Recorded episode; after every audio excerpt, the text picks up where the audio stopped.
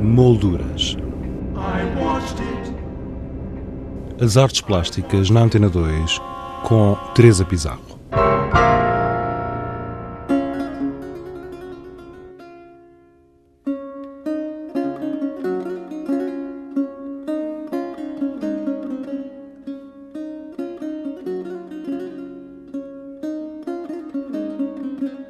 O Museu Nacional de Arte Antiga apresenta Cuerpos de Dolor, a imagem do sagrado na escultura espanhola 1500-1750, uma exposição integrada na Mostra Espanha 2011, constituída por mais de três dezenas de esculturas provenientes da coleção do Museu Nacional de Escultura em Valladolid. Visitamos a, a exposição e conversamos com António Felipe Pimentel, diretor do MENA e um dos comissários científicos, que começou por nos explicar como surgiu a possibilidade de trazer esta mostra a Lisboa. Surge integrada na Mostra Espanha pela feliz circunstância de que a Mostra Espanha 2011 está a decorrer com a sua programação e de facto não fazia sentido que a exposição abrisse em simultâneo em Lisboa desgarrada desse programa. Portanto, houve uma inteligência natural da parte do, dos ministérios e dos parceiros envolvidos em integrar esta exposição nesse programa da, da mostra, que lhe permite também, evidentemente, entrar nos próprios circuitos de visibilidade da mostra, o que é ótimo e, portanto, gerar-se eh, sinergias por essa via. Eh, todavia, a exposição estava já, de facto, a ser preparada entre o Museu de Valladolid e, e nós, o MENA, eh, no âmbito de um outro processo que é o de um estreitamento de relações eh, entre o Museu Nacional de Arte Antiga e os grandes parceiros eh, ibéricos, que começou exatamente por Valladolid, com a, a transposição para o Museu Nacional de Escultura da mostra Primitivos Portugueses 1450-1550, o século de Nuno Gonçalves, que tinha sido uma exposição monumental que o museu tinha organizado, com comissariado, aliás, próprio dos meus colegas José Alberto Seabra e e Joaquim Oliveira Caetano, e que tinha sido, enfim, a pièce da resistência da programação do, do museu na viragem de 2010 para 2011, novembro de 2010 a abril de, de 2011, e que se decide efetivamente por interesse das autoridades espanholas, que seja transposta eh, para a Espanha. Sucede que o impacto enorme que a, que a apresentação dos primitivos portugueses tiveram em Espanha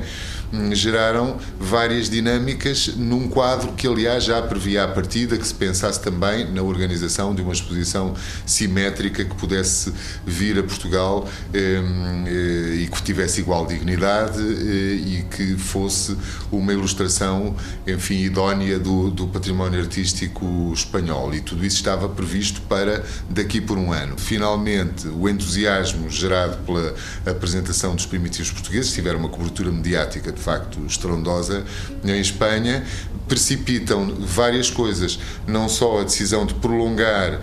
os primitivos portugueses a circulação por um outro museu, do Museu Nacional de Escultura de Valladolid para o Museu de Belas Artes de Valência, onde abriu no dia 2 de, deste mês, dia 2 de novembro, como a de antecipar e materializar mais rapidamente do que estava inicialmente previsto essa eh, materialização de uma, de uma exposição de arte espanhola em Portugal, que neste caso foi trabalhada entre os dois museus. Não se tratou de fazer circular uma exposição pronta, como foi o caso dos primitivos, mas sim de conceber, conceber uma exposição que pudesse ser apresentada apresentada em Portugal.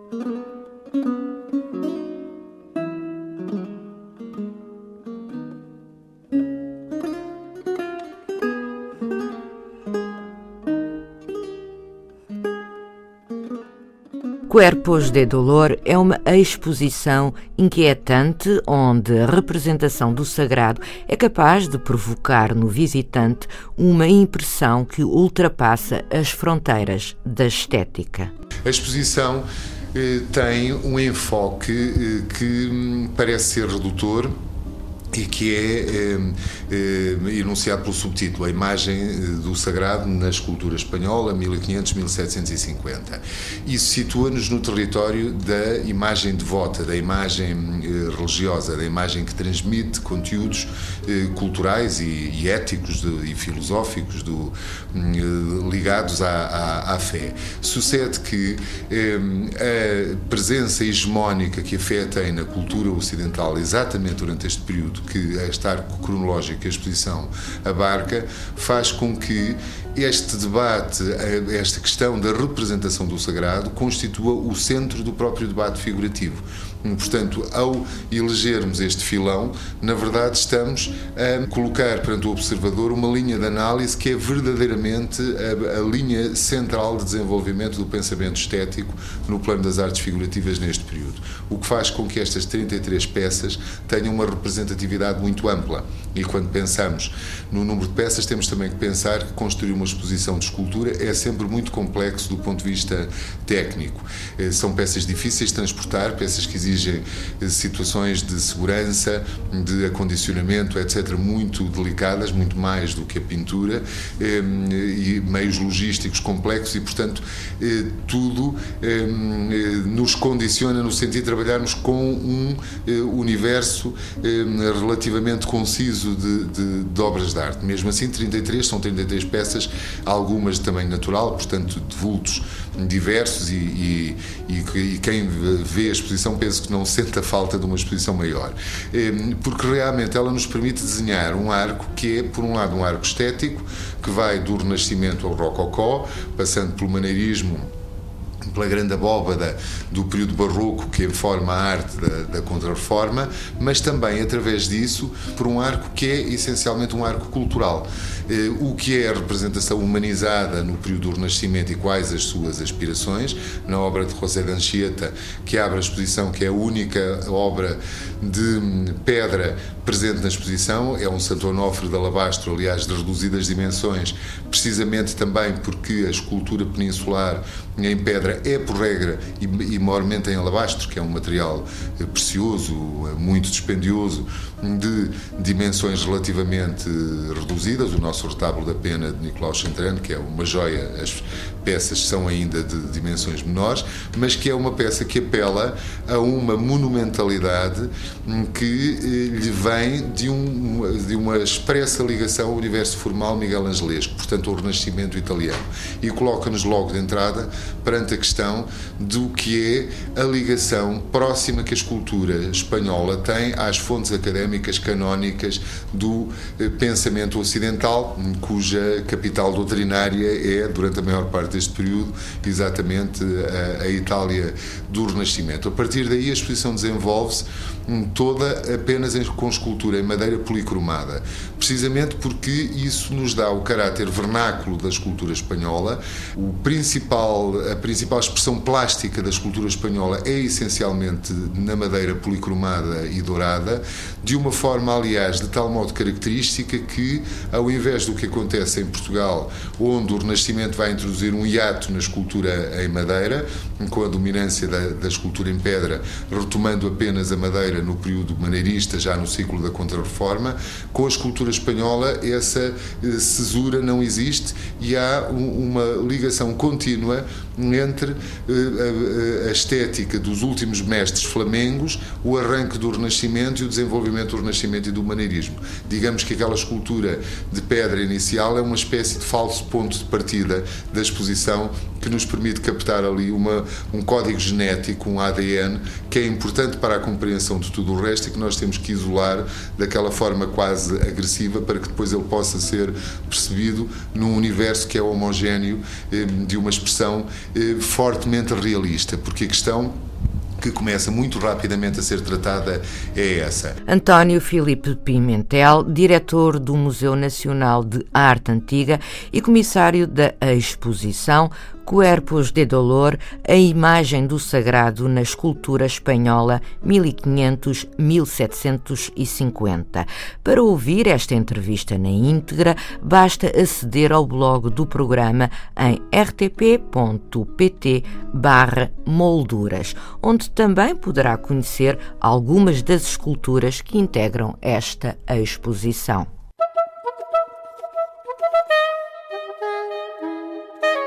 Exposições em revista.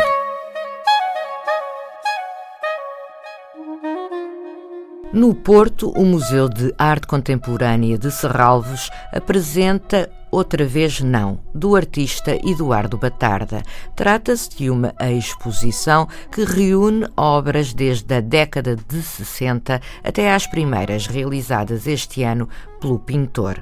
Em Lisboa, a Galeria João Esteves de Oliveira mostra trabalhos sobre papel do artista Álvaro Lapa. Também em Lisboa, a GAD Galeria Antiques Design apresenta uma exposição com desenhos e instalação da artista Ana Fonseca. Integrada na Mostra Espanha 2011, que se realiza pela segunda vez em Portugal, pode ver-se na Igreja de Santiago, no Castelo de Palmela, uma exposição sobre o programa de restauro do Pórtico da Glória da Catedral de Santiago de Compostela. Francisco Prado Vilar, coordenador do Comitê Científico do programa Catedral, deu-nos a conhecer o Pórtico da Glória e a sua importância. O pórtico de, da Gloria sitúase na entrada principal da Catedral de Santiago de Compostela. Era a donde chegaban os peregrinos e representa de forma de, do punto de vista da iconografía unha imaxe do triunfo de Cristo ao final dos tempos. No tímpano central vese a segunda vinda de Cristo descrita por San Xoán no Apocalipse, que se ve a Cristo entronizado enseñando as súas feridas, as chagas, para demostrar que triunfa sobre a morte e que ora volve ao final dos tempos para que se instaure o reino eterno de Deus, que é a Xerusalén celeste. Eso é o que representa o pórtico, que está eh, englobado nun contorno xunto cos dúas estructuras, unha cripta e unha tribuna, que son como unha materialización desa Xerusalén celeste que describe San Xoán. Desde o punto de vista do estilo, tamén é unha obra moi importante na historia da arte, porque pertenece ao final do que conocemos como románico, como estilo románico, está eh, construíuse en 1188 xa nas portas do gótico e o estilo do pórtico é moi naturalista, moi con moito relevo as esculturas, casi como esculturas exentas, e anuncia xa a escultura gótica, pero en certa medida supera incluso a esculturas góticas posteriores como as das grandes catedrais francesas, porque si se ven os detalles do pórtico, vese que os, plie, os pliegues dos ropaxes das esculturas están labrados con unha calidade que parece que estamos percibindo as, materi as cualidades táctiles do, da materia do algodón, eh, das caras, da carnalidade, e aquí é onde é tamén importante a presencia da policromía, porque desde o principio todo o pórtico estivo pintado con, col con cores moi vivas, como ouro, azul de lapislázuli, roxos. Entonces, isto crearía unha sensación de vida que cando un entraba na catedral parecía que estaba rodeado por figuras vivas que conversaban entre elas, porque tamén moitas esculturas do pórtico están como falando unhas cas outras.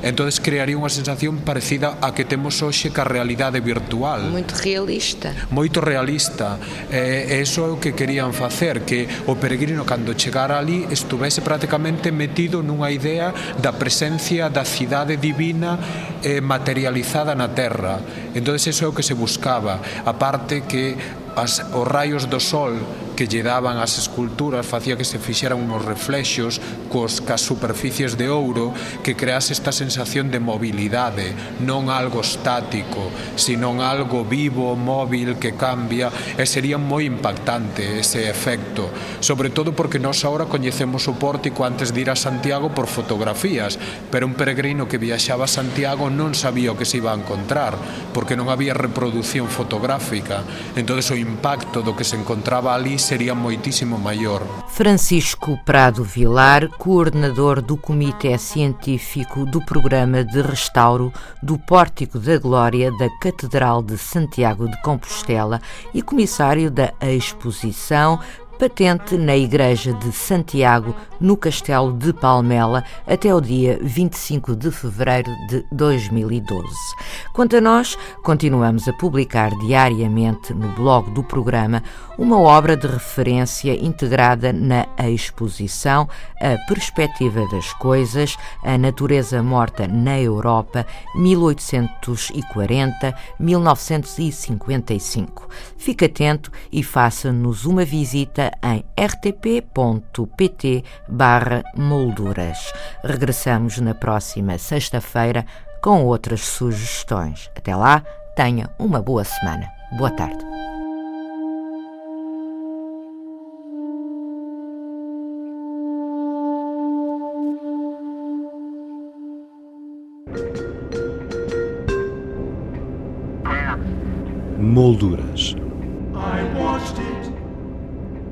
As artes plásticas na Antena 2 com Teresa Pizarro.